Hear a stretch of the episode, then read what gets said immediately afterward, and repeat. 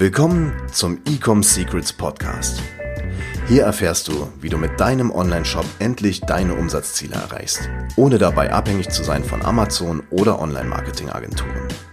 Wir zeigen dir, wie du deinen aktuellen Status quo durchbrichst und dabei nicht nur nachhaltig, sondern auch direkt in die Skalierung kommst. Und hier ist dein Host, Daniel Bittmann. Die Grundlage für ein skalierbares Business. Willkommen zu dieser neuen Podcast-Episode hier im Ecom Secrets Podcast. Und falls dir dieser Podcast gefällt und du nicht verpassen möchtest, neue Episoden zum Thema E-Commerce-Skalierung mitzubekommen, dann abonniere gerne diesen Podcast, hinterlasse eine Bewertung und teile diesen Podcast in deinem Netzwerk mit all deinen Freunden und Familie. Wie du ja vielleicht weißt, ich bin im regen Kontakt mit ganz vielen Online-Händlern, teilweise auf Instagram, teilweise meine Kunden, teilweise im persönlichen Gespräch. Und was mir aufgefallen ist, ist, dass skalierbare E-Commerce-Business oder man sagt Online-Shops oder E-Commerce-Marken skalierbar sind, die folgende Themen gemeinsam haben. Und ich habe mal das Ganze validiert an verschiedenen Brands, die wir betreuen und in verschiedenen ja, Szenarien, die ich äh, kenne aus meinem Netzwerk und so weiter. Da ist mir etwas aufgefallen und zwar diese ganzen erfolgreichen Online-Shops, ich spreche jetzt hier von sieben- bis achtstelligen Jahresumsätzen, haben eine starke Grundlage, eine starke Basis für die optimale und profitable Skalierung. Und was das genau ist, beziehungsweise welche Faktoren dort jetzt wichtig sind, genau darum geht es jetzt hier in dieser Episode. Der erste Punkt, mit welchem ich jetzt anfangen möchte, ist der Markt selbst. Denn wenn du jetzt Produkte verkaufst, dann braucht es dafür einen, ja, eine gewisse Nachfrage in einem Markt. Man unterscheidet eigentlich so zwischen drei richtig großen Märkten. Sprich, es geht um Gesundheit, es geht um Geld, Finanzen und es geht in Beziehungen. Das sind so diese drei ganz großen Major Markets, die man unendlich ins kleine Detail runterbrechen kann. Ich bin großer Fan von Produkten, die man in den Massenmarkt reinverkaufen kann. Das steht aber nicht im Widerspruch zu sehr, sehr nischigen Produkten. Also wir haben teilweise äh, Brands im Portfolio, die sehr, sehr nischig sind, sehr spitz positioniert sind, vielleicht auch nur der eine Anbieter ist oder sind für dieses spezielle Produkt, dann macht nischig auch total viel Sinn. Und auf der anderen Seite, wenn man natürlich Produkte hat, die für den Massenmarkt geeignet sind, dann macht das natürlich auch sehr viel Sinn, vorausgesetzt, man hat eine gute Grundlage, man äh, macht das richtige Marketing und die richtigen Verkaufsstrategien, dann sind Massenmarktprodukte auch sehr, sehr interessant. Beides hat Vor- und Nachteile. Was aber beide gemeinsam haben ist, im Bestfall passiert das Ganze auf einem Painpoint, auf einem Schmerzpunkt.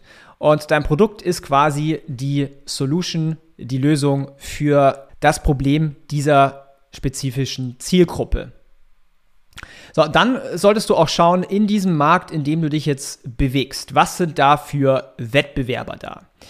Gibt es Wettbewerber, die schon einen guten Job machen? Gibt es Wettbewerber, die vielleicht keinen guten Job machen? Was kann man auch lernen von diesen Wettbewerbern?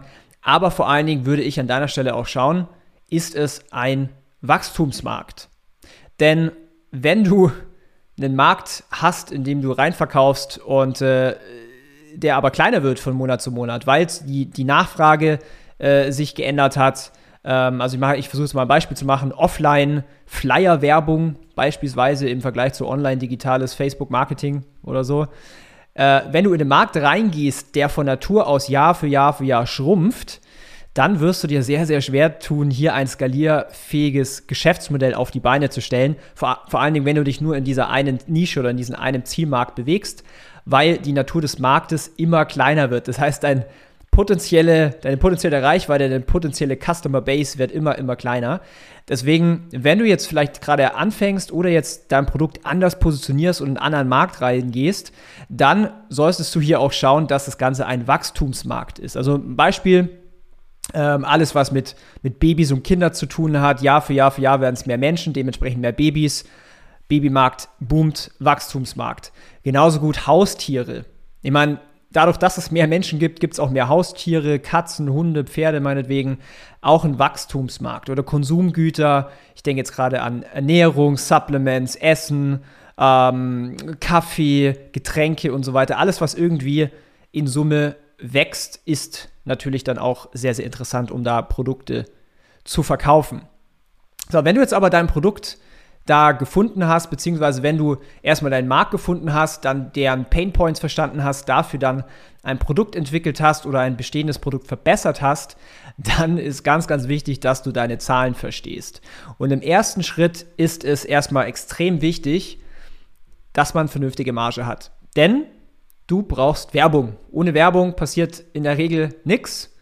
Das heißt, deine ja, deine Marge muss das Ganze verkraften können. Du solltest dir leisten können, auch Werbung auf Facebook schalten zu können, Google, Influencer, TikTok, Snapchat, Pinterest, alles, was man so machen kann. Sprich, das kostet alles Geld. Wachstum kostet allgemein Geld und das musst du ja von, äh, von deiner Marge ja, bezahlen oder du hast ein Investment von einem Investor drin, das ist natürlich nochmal was anderes. Aber grundsätzlich für dich so als Daumenregel, wenn dein Produktpreis, also dein EK, unter 25 Prozent, besser sogar noch unter 20 Prozent deines Verkaufspreises ist, das ist der Sweet Spot. Also je günstiger, klar, desto besser, desto leichter tust du dir auch mit deinem Marketing, weil du kannst es einfach verkraften, auch mal ein bisschen mehr für einen Kunde auszugeben als deine Konkurrenten. Dementsprechend, je weniger deine Produkte kosten im Vergleich zum VK, umso besser. So, was ist noch so eine äh, Metrik oder noch so eine Kennzahl oder noch so ein Topic, über das ich sprechen möchte, um ein skalierbares ja, Business auf die Beine zu stellen im E-Commerce-Bereich? Wenn du jetzt da ein Produkt verkaufst, bist du in der Lage, mehrere Produktlinien, Kategorien, vielleicht supplementäre Produkte zu entwickeln. Ich mache jetzt mal ein Beispiel.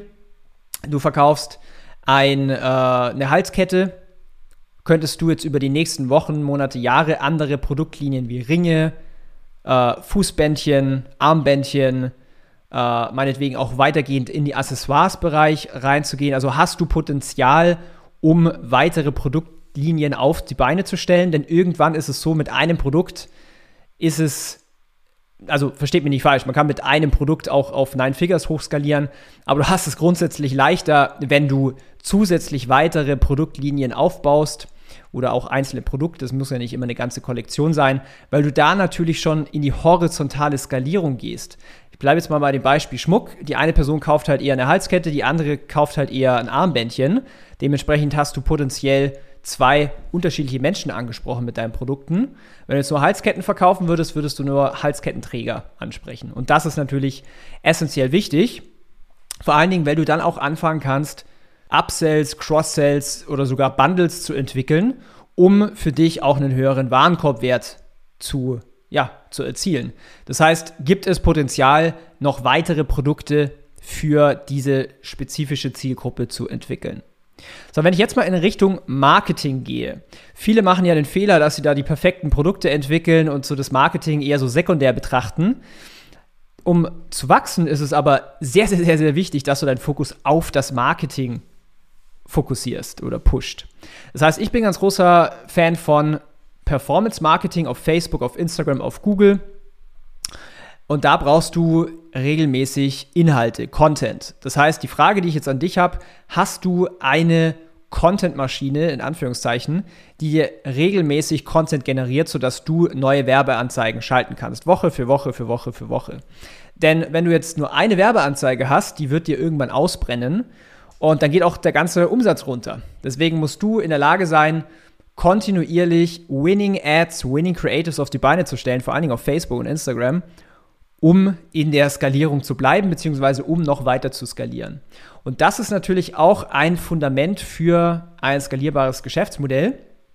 Kann ich unterschiedliche Arten von Werbungen machen. Den einen spricht vielleicht eher eine Grafik an, die andere Person vielleicht eher einen Erfahrungsbericht in Form von einem Video eine andere Person vielleicht irgendwie eine Animation. Das heißt, kannst du über diesen Weg auch skalieren. Das ist eine starke, ein starkes Fundament. Und ich kann euch, ich kann, oder ich kann dir sagen, bei den Brands, die, wo wir peu à peu à peu äh, skalieren, Monat für Monat für Monat, ist, wenn wir natürlich auch zusätzlich andere Arten von Creatives immer weiter hinzufügen zum Anführungszeichen Marketing-Mix, um dadurch auch unterschiedliche Menschen anzusprechen und natürlich immer diesen Ausbrenneffekt gegenzuwirken. Dann, was ich auch ja, sehe oder was, ich, äh, was wir machen natürlich, ist ganz, ganz starkes Direktmarketing. Menschen wollen immer einen geilen Deal machen. Und um gutes Direktmarketing zu machen, also ich spreche jetzt nicht von Branding, sondern ich spreche von Ich möchte, dass die Person eine Aktion durchführt, beispielsweise einen Kauf, logischerweise. Das heißt, wie schafft man das? Du brauchst sehr, sehr gute Kenntnisse im Copywriting, in der menschlichen Psychologie, allgemein mit Direktmarketing. So, wie könnte jetzt so eine Werbung aussehen in Form von Direktmarketing, wo du 1 Euro in Ads, in Werbung ausgibst und 5 Euro in Return bekommst? Äh, einfach als Zahlenbeispiel. Du gehst in den Markt rein und versuchst erstmal zu verstehen, was heißt versuchst. Du musst es meistern, du musst deine Zielgruppe am besten besser kennen, als sie sich selber kennt. Das heißt, was ist der Schmerzpunkt? Was ist die Lösung, nach der die Person sucht? Welche Emotionen fühlt die Person? Was will die Person? Welche Wörter verwendet die, äh, die, die Person? Welche Tonalität und so weiter? Denn das sind alles Grundlagen für dein Direktmarketing. So, wenn du jetzt deine Zielgruppe kennst, dann musst du sie ganz gezielt ansprechen, beispielsweise über den Schmerzpunkt, beispielsweise über die ja, Lösung, nach der sie suchen. Möchtest du, dass dein Kind weniger schreit? Möchtest du den stärksten Kaffee der Welt zubereiten? Möchtest du und so weiter? Oder leidest du unter Rückenschmerzen? Bist du einer von vielen mit Rückenproblemen? Alles so Dinge, wo du von der richtigen Zielgruppe die Aufmerksamkeit gewinnst, die Attention. So, wenn du diese Attention hast, dann geht es darum, das Interesse aufzubauen. Das machst du quasi auch ein bisschen, indem du da über den Painpoint sprichst oder dann auf die Solution übergehst. Dann möchten wir ja, unser Produkt als perfekte Lösung anbieten. Hier auch gerne mit Beweisen arbeiten. Hier über 100.000 Kunden oder Forms Magazine sagt, Quote. Und am Ende braucht es natürlich auch einen starken Call to Action. Ich bin ganz großer Fan von Angeboten, von Offers, denn Menschen wollen immer einen guten Deal machen. Menschen wollen immer mehr bekommen, als was sie denken, dass sie zahlen. Dementsprechend bin ich ein großer Fan von Angeboten, zum Beispiel auf jede Bestellung gibt es ein gratis Produkt obendrauf im Wert von 40 Euro. Oder heute gibt es 20% off, aber es gilt nur für 48 Stunden. Solche Sachen, das bewegt Menschen zum Kaufen. Ja? Viele machen den Fehler, dass sie sagen, ja, aber ich möchte meine Brand nicht discounten, ich möchte ja nicht die ganze Zeit Angebote äh, machen. Das machst du nicht. Für eine Brand, für eine starke Brand gehört so viel mehr dazu als nur ein Angebot. Ich denke jetzt gerade an das Branding, ich denke an die Produktqualität, ich denke an die Versandzeit, ich denke an Design, ich denke an Tonalität, ich denke an Werbesprache, ich denke an äh, Kundensupport und so weiter. Das macht ja alles eine Brand aus. Core Values, wofür steht die Brand? Und wenn es jetzt ein Angebot gibt, und es gibt ja diverse Formate, es gibt Discounts, es gibt äh, Kauf 2, Zahl 1, es gibt äh, gratis Produkt über 100 Euro Bestellwert und so weiter. Es gibt ja unzählige Beispiele. Der große Vorteil ist, wie gesagt, Menschen wollen immer einen guten Deal machen. Menschen wollen immer was sparen. Ja? Und wenn ihr mit so einer Art von Marketing arbeitet, werdet ihr sehen, es werden viel mehr Leute kaufen. Dadurch ist die Conversion Rate im Shop höher. Dadurch ist der ROAS in den Facebook-Kampagnen besser. Dadurch könnt ihr viel mehr spenden auf Facebook. Dadurch könnt ihr viel einfacher skalieren. Aber viele machen es nicht, weil sie immer denken, ja, das macht meine Brand kaputt. Das ist absoluter Quatsch. Ich kann hier Zahlen zeigen äh, aus Millionen von Euros von Adspend. Wir haben über 20 Millionen Euro Facebook Adspend gehabt, mittlerweile, ich glaube sogar 22 Millionen. Wenn man sich die Kohorten anschaut von den Kunden, die wir gewonnen haben über ein Angebot, die haben teilweise höhere Customer Lifetime Values als Kunden, die ohne Angebot gekauft haben. Das heißt, es ist einfach komplett falsch zu sagen, es macht meine Brand kaputt. Natürlich muss man das im Rahmen machen.